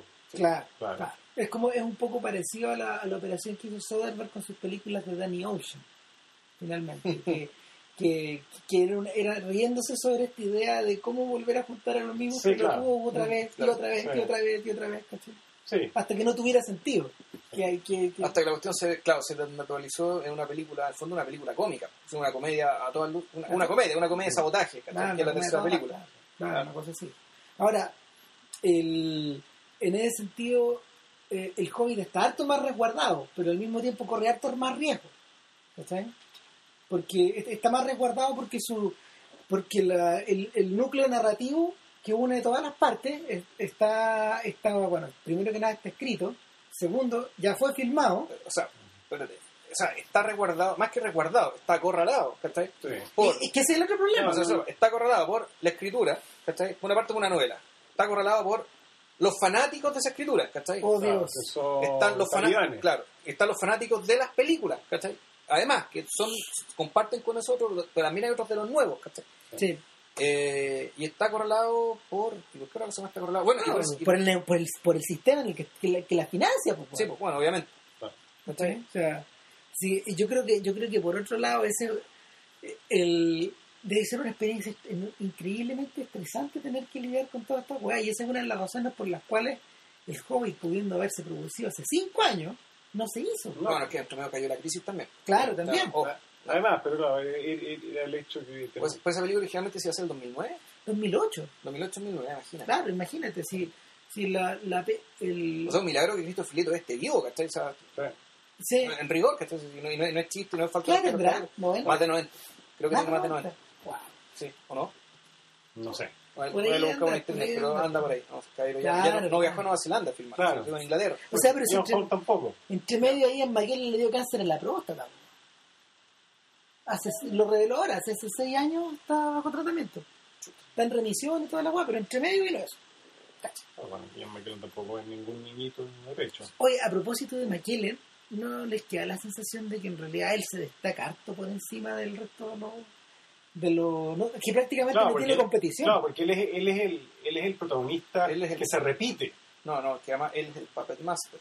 Claro. el que maneja todo. Él que maneja todo. Es, No, y el es protagonista que se repite a nivel actor, porque tenemos a Bilbo, que tiene un papel mucho más secundario en la comunidad del anillo y en el regreso del rey, pero no tenemos al mismo actor. No.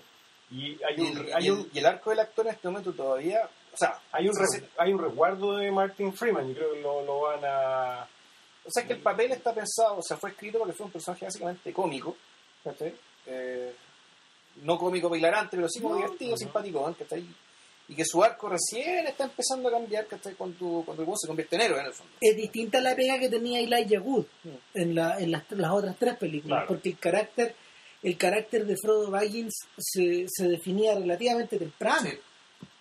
Sí. relativamente temprano y cuando al final de la primera ya sabemos para dónde va todo. Además el problema de Elijah Wood es que, es bueno o mal actor. No creo que es tan malo como dicen que es, pero tampoco es tan bueno, No. pero el problema tiene cara, tiene cara de sentimental. Sí, O sea, él, la cara por la cara que tiene, tú decís, un personaje que tiene cierto sentimentalismo, una cuestión bien que Bilbo no tiene. Tiene cara de haber sido hijo de Michael Jackson.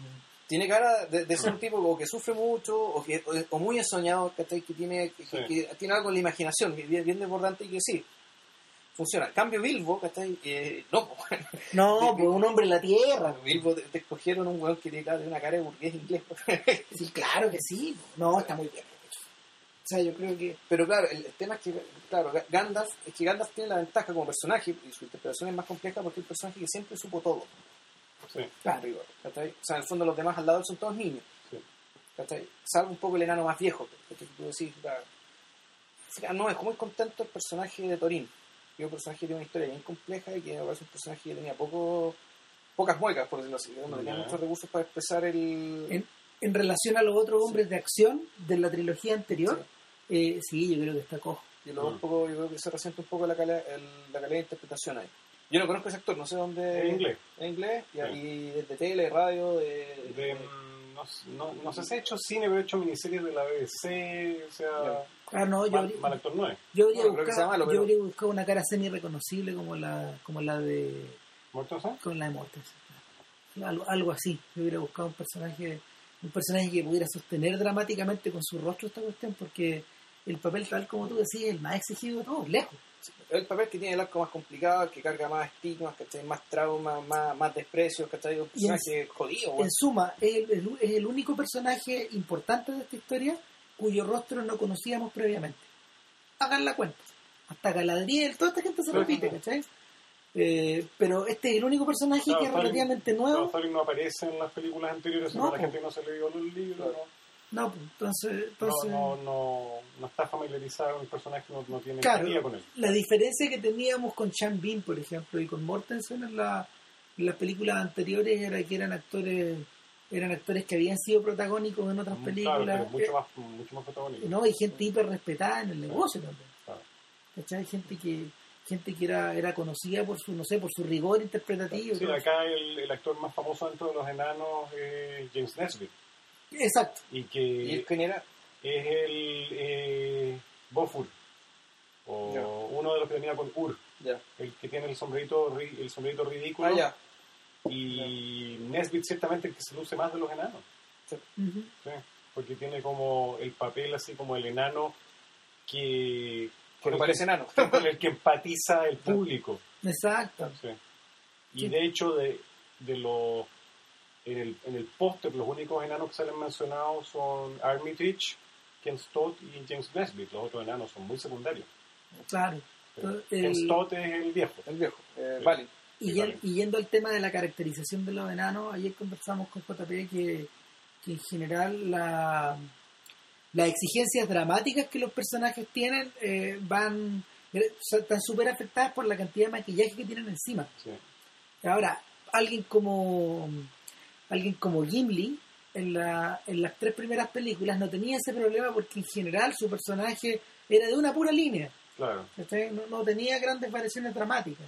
Estaba ahí para dar la machaca y para, para, para, para hacer de contraparte. Claro, o sea, Sí. se enojaba, se achacaba y se reía. Esas eran las tres cosas que hacía Gimli. Y su personaje está escrito así, digamos. Eh, ¿no? claro. Nada contra Jonathan, John, John, no, Jonathan Rhys Davis. John John- John Davis. Davis. No, no, no, No, pero, pero era... el personaje era eso. Y, y en este caso, en este caso lo, para más encima está el problema de que hay 12, 13 enanos. Claro, cada uno maquillado. O sea, y de hecho, bueno, en, el libro, yo en, en el libro yo no lo reconocía, ¿cachai? No. O sea, en realidad tú explicas, ¿por qué tres enanos? ¿Cachai? ¿Por qué? Ah. Pueden ser 10, ¿cachai? Pueden ser 8, algo que Sí. te permita y que te da, darle más entidad al asunto, pero más- esto es también... Es una manga, weón. Es una venga, weón, es claro, es un ato, ¿cachai? Un ato de gente y que, claro, por un cuento infantil donde en realidad el cabro chico y le dan lo mismo. Son tres enanos, ¿cachai? Ya, Podría haber punto. sido 15, 18, son, son como los, 26. son como los siete enanos, Claro. de, de- los siete enanos de, de Blancanieves, donde puta, creo que hay uno que es reconocible que es Tontín, ¿no? O- No, pero no, pero igual, igual no es. Pero en, lo- claro, en Blancanieves, a lo menos en la película, los únicos reconocibles eran el, el principal, Doc. Gruñón. pues. Ah, Doc Gruñón y Tontín. O sea, había Exacto. tres. Había Eran, tres los- eran los tres. Y los otros cuatro, ¿cuáles son? Son como igual. Da lo mismo. Da lo Sí, mismo. ¿cachai? Son los comparsas. Es como los pitufos. pa. Los pitufos también Claro, tienen sí, un problema sí. similar. En la, Claro. medida, en la medida que tú les pones ahí un gimmick, una cosita que los distinga, Claro, ¿cachai? sí. unos lentes, weón. Los pitufos, los pitufos son 99. ¿Cuántos Sí. conocemos? Son Yo creo que Pitufina, el Pitufo Gruñón, el Pitufo que es Papá Pitufo, y nada, el, el pitufo, claro, el pitufo Gruñón, el gran pitufo, el pitufo Tontín, que El de los lentes, listo, Mateo. el pitufo de Dioptría, y para, para contar, son como cinco lo importante. el 94 de comparsa. de ¿Sí? Claro. Y aún así les faltaba uno para bailar el- la danza de los pitufos y tuvieron, tuvieron que crear el pitufo número 100. Diablo. Nada, pues, mira, desde, de- partimos de Tolkien y terminamos los pitufos. Pues de- bueno, eso van a tener que hacer después. Ahí cometieron un error en hacer los pitufos en Nueva York. Debieron haber, haber hecho una película épica de los pitufos. Pero ahora viene, ahora viene. ¿Sí? Si vienen los pitufos. ¿Van a la guerra los pitufos? Van a Irak. No, No, pero es que... No, Eh, pero en realidad son franceses, ¿no? Sí, a, belga. a la, a la región extranjera. Van, ¿eh? van a Argel. A Argel, güey. A Marruecos. La batalla de Argel con los pitufos. Puta, el... Mira, en todo caso, todos estos juicios hay que, hay que hacerlos saber. Uno, son juicios parciales, porque la película no ha terminado. No. ¿Cachai? O sea, esto, todo esto que hemos dicho, ¿cachai? puede que efectivamente la segunda mitad de la película, que para mí, eh, yo así lo entendería al principio, tendría que verlo entera, pero la segunda mitad de la lectura del estamos precisamente en la mitad. todo está sujeto a revisión. Todo esto sujeto a revisión, lo que sí hay que ver si es que se resuelve el tema, volvemos al tema del movimiento, que a mí me, Te jodió. me, me jodió. Sí, a mí me jodió. Eh, a mí me pareció, yo veía algo raro, sí, esto qué pasa acá, esto está demasiado raro. Ahora, a mí me jodió un poco, el- a mí me, jodió un poco desde ese punto de vista encontraste dos cosas. Uno, aparte del tema del movimiento, la sensación de que eh, la postproducción, o sea, parte de la producción y parte de la postproducción están como medias, de, están como medias descompaginadas o desfasadas. Por ejemplo, eh, la tremenda pega que se hizo al hacer lo- los trajes y, lo- y los maquillajes, yo siento que yo siento que el 48 cuadros la boicotea un poco, porque es una pega que es súper buena, Mm. pero yo creo que eh, en la medida de que tú lo observas con cuidado, tú notas el maquillaje. Y, y en algunos casos es mejor que en otros. Eh, porque, claro, o sea, es que el 48 te muestra más.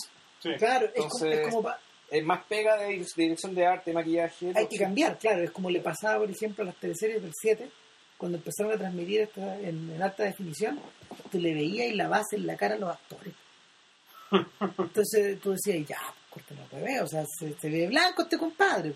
Ah. O sea, hay que, así como hubo, así como hubo maquillaje para, así como en su época hubo maquillaje para el cine en blanco y negro, que era un maquillaje como mucho más Es, que es como, es como el, el, el bigote de Chaplin o de Groucho. exacto, porque era En blanco pintado. y negro no se, no, no se notaba porque era pintura, pero tú no podrías pasar eso con la una película en colores. No, pues, cambia. Entonces, el, así también como hubo maquillaje para la era del cine en colores o del Technicolor, Ahora hay que tener, van a tener que pensar en el maquillaje para las películas De alta 3D, definición. pero De películas la de de 48, sí. Sí. Claro, o sea, yo creo que yo creo que el en pa- parte parte del futuro yo creo que pasa también por alterar digitalmente los rostros de las personas como pasó en, en Skyfall. Skyfall Sí, la secuencia del o también como como se insinuó en Avatar. Yo creo que es, es interesante el tema porque especialmente considerando ahora que, que el mismo James Cameron vive en Nueva Zelanda. Se fue a trabajar para allá. Se fue a eso a Se trabajar. compró un rancho. Entonces, y estos Para gallos trabajar con hueta. Exactamente, o sea, la, la, la- Wow. no hay que Wow. no hay que subestimar la, la simbiosis que va a ocurrir. y Yo creo que, No hay que subestimar a hueta, pero sí James Cameron. claro, no, no, no hay que subestimar la influencia que uno va a tener No, sobre el otro. yo, no- yo nunca he hecho nada, na- nada sino subestimar a James Cameron. Claro, sí, ese Hueta lo está haciendo todo en este momento. Es Hueta hizo Prometeo. sí, pues. Sí. Wow. Ahora, el, en, ulti- en último término, la, la, la- el juicio el, el juicio que nosotros logremos, logremos tener acerca del COVID, yo creo que va, va a haber que conversarlo, no sé, cuando veamos en un par de años más la... La segunda película es, es un año. Es igual un que la más. Es un La año, no sé, siguiente- es todo un La año. siguiente seis años después de la segunda. No, Claro. seis meses. Sí. No, de, ah, de estreno. Exacto, Ah, ya, La exacto. tercera película no se estrena Un año después. Se va a sí, estrenar seis meses después. Se va a estrenar como se estrenó, creo que eh, la tercera parte de Crepúsculo, ya no me acuerdo ni cómo se llama, pero se estrenaron casi pegados. ¿cachai? Ah. En Navidad una y como en, en las vacaciones... En San Juan, Claro, claro. las vacaciones de verano de ellos. Claro, claro. Son, son, son, son periodos seguramente más acelerados, tal vez porque por, por un tema también de comercialización. Yo creo que en, en- en las navidades del 2015 va a salir, no sé, la caja o alguna Claro, cosa el- una caja con las tres películas juntas. con las seis películas. En- bueno, en realidad yo ahí tengo mi cajita de los Blu-ray, pero si me dicen que claro, que va- van a tener que salir teles nuevas para poder proyectar en, ver en 48, porque las teles son de 30, Claro. para ver en 48 van a necesitar otras teles. Sí, pero yo creo que no va a llegar al tiro. O sea, No, eso se va a demorar mucho. yo no sé, la- yo, yo no sé si ustedes... 48 cuadros en televisión en la casa. Yo no sé si, si los que nos escuchan han tenido la oportunidad de tener en la casa o de ver en la casa de alguna persona o en algún lugar eh, tele en tres dimensiones. La tele en tres dimensiones, ahí nomás. en, mi- en- claro, es Ahí ahí nomás. pues, tú Veis las capas, ¿sí? veis las capas y, tenés que- y es una experiencia que no es... a ver, las películas que están convertidas a tres dimensiones para la tele, Claro. que, que emulan un poco su conversión en tres dimensiones o Como la un- filmación no, en tres dimensiones que- para el cine se parece más al Viewmaster, hay que mirarlas de frente, ¿cachai? Es, es raro, o sea, e igual como en las e igual como en las teles gordas, antiguas, planas, digamos, que cuando tú te paráis, eh, la, la imagen, la imagen como es de retroproyección, no se alcanza a ver muy bien. Claro. se, Claro. se eleva un poco el Entonces te quiere decir que efectivamente, el, porque esto es una carrera, esto es una Sí. carrera que tiene los tipos que invierten la plata y que quieren llevar a la gente al cine, versus ¿cachai? Puta, la- las simulaciones y lo- las imitaciones provenientes del mundo hogareño. Claro, obviamente que, obviamente que el Hobbit en seis meses más va a salir en Blu-ray 3D. Sí, Pero no también. 48. No, pero en 48 no, No, 48 48 no se ha inventado. No, Claro. No, no. Entonces, Eso, o sea, no, eso ya significaría cambiarlo todo. O sea, porque claro, to- todavía ni siquiera cambiamos de- a tele digital. Entonces, ima- imagínate el huevo que va a hacer cambiar a 48. no, 48, No, no, 48 está cagado. cuadros, vayan a verlo al cine porque es algo que no van a poder replicar. Sí, en- vayan a verla, vayan a verla, es una en experiencia 10 años más, en 20 años más. es como los gringos dicen, a ratos es un novelty, ¿cachai? A ratos es casi una curiosidad, pero en otros casos te da, te da la perspectiva, tal como dijo Jeffrey Wells en, en- en su blog, este gallo dijo, mi sensación es que el 48 es un avance, pero sobre todo se va a aplicar a las superproducciones del futuro. Yo creo que esas son las que tienen, no sé, suficiente plata para poder financiarlo. No, y para poder ojo, explorar. Ojo, todas las tecnologías se abaratan en algún momento. Claro. El tema es que cuando eso ocurre inventan otro. Claro, no sé, como podéis termi- 96 cuadros. como podéis terminar como con esas películas de, de- esas películas entre de Nicolas Cage, como, Es que, ojo, como el hoyo. Ojo, ojo, ojo, ojo. ¿Qué me decía? Usted decía que con 48 no iba a haber, no hay clausura, es decir, es No. todo continuo. Entonces, ¿por qué James Cameron quiere hacer trabajar con 60? No sé, Porque James Cameron, como Coppola, lo único que le interesa es la técnica. claro, No, no le interesa la historia que está contando. O sea, Ese no es el punto. El punto- No, no, no tiene que ver con eso, tiene que ver con que si me dicen que con 48p, con No. 48 cuadros, no necesita, tu cerebro no, No sé, necesita no- no- crear la ilusión de unidad en algo que no es No, un- no sé, no sé, es no sé sencillamente para qué quiere más, no sé si, si- si se puede. Es que lo que yo creo que con los, es que con los 48 todavía no se genera la, todavía hay espacio, digamos, que tu cerebro clausura. Claro, cerebro- Esta cosa la rapidez. Claro, pues, pero hay, entonces, pero él, él- mira, es lo que decía Soderbergh, o sea, el nivel de resolución de las cosas ahora, yo no lo puedo ver. Claro, yo no lo puedo apreciar. No sé para qué me, no sé para qué me están ofreciendo más, o sea, mi impresión de lo que está... Bueno, Decían- lo, lo mismo decíamos del DVD hace unos años. Claro, pero... Y ahora el DVD parece eh, Ahora- como el hoyo. Claro, pero eso es, eso a nivel micro, ahora estamos realmente hablando a, a nivel macro, y, o sea, yo creo que me disculparán, pero Cameron lo está diciendo porque Cameron tiene un problema de, De ego, sí, sí. de ego Y que tiene que mostrar grande todo el rato que la tiene más grande. Sí, es probable, pero, pero no sé, si la duda que tengo es si 48, o sea, si, a lo mejor con 48 todavía hay espacio en blanco, todavía hay clausura, todavía... Mm, Puede ser que con 60 no, la verdad no lo sé, hay que preguntar a algún especialista. El negro Martínez puede que sepa. Claro. le preguntaremos. Claro, en, en temas cognitivos. Sí. Finalmente, finalmente esa es una de las, esa es una de las tremendas incógnitas que, que reserva esta, este avance tecnológico. O sea, cuánto más podí, a ver, cuánto más puedes absorber, pero también sobre todo cuán- de cuánto más puedo prescindir. Mm. Eh, no sé, películas como estas, por ejemplo, no estoy tan seguro, pero ustedes recuerdan haber visto un fundido, por ejemplo, en el Hobbit. Parece que no hay. ¿No hay? Yo creo que hay algo cuando aparece la figura del nigromante, ¿no? Hay como Cuando- unas como transiciones. Se acerca y Sí, se aleja y claro esa sombra. Bueno, pero, cada vez menos, en general, en el cine moderno cada vez se usa menos fundido. Exacto, hemos ido perdiendo algunas de estas, algunos de estos rasgos como de gramática audiovisual Sí. que, que se enseñan incluso, no Los, sé, en las los- clases. los fundidos ahora en cine se hacen con la música. es, es que Claro, la eh, música el se sonido. reemplaza al, fundido de imagen. En este caso, lo que reemplazaba al fundillo y a otras transiciones eran los movimientos, estos Claro. movimientos de cámara medios titánicos, Sí, por ejemplo. Claro, pero por ejemplo, eso ya es algo, aparentemente el fundido es algo de lo que se quisieron deshacer hace mucho tiempo, porque por ejemplo es lo que lo que trató de prescindir Lin en Lawrence de Arabia. Claro. En, en la, en la escena en que apaga el fósforo, no es un corte simple. Y si notas, por ejemplo, la última película de Bond de los 60, El Servicio de Su Majestad, tiene fundido, los demás son eternos, no tiene ninguno. Mm. ¿Ya? El- Ya a principios del año 71, o sea, Ya el fundido estaba de moda. ya estaba, sí. Sí, Y normalmente las películas que tienden a tener fundidos ahora es como para darte un feeling de película más épica a la antigua. yo creo que yo creo que Pero- la, lo- la gramática que están usando estos tipos en, la, en las modernas superproducciones tiene un poquito también que ver con el video, con Sí, el videojuego, con el videojuego. Con esta, esta idea claro, de cambio que, de cámara, el fundido claro, no, no refleja eso. eh. Nada, pues, eh, espero que vayan a ver el Hobbit. Se habrían visto la mitad de la película en medio de lo que estuvimos hablando. De hecho, o sea, Claro, y, y nada, el, para la próxima semana, Eh, para la próxima semana estaríamos, bueno, un clásico, el pi- piso de soltero de Apartment de Billy Wilder. claro, no nos acordamos de Marco que, que por ahí le anduvo Un- pidiendo. Un auditor nuestro que siempre nos pide Billy Wilder, así que lo vamos a complacer. Eh, bueno, eso, que esté muy bien y cuídense. Muchas gracias, Dono. Oye, gracias todos por venir. Oye, un abrazo a todos, cuídense. Chao. Ay, feliz Pascua. Chao.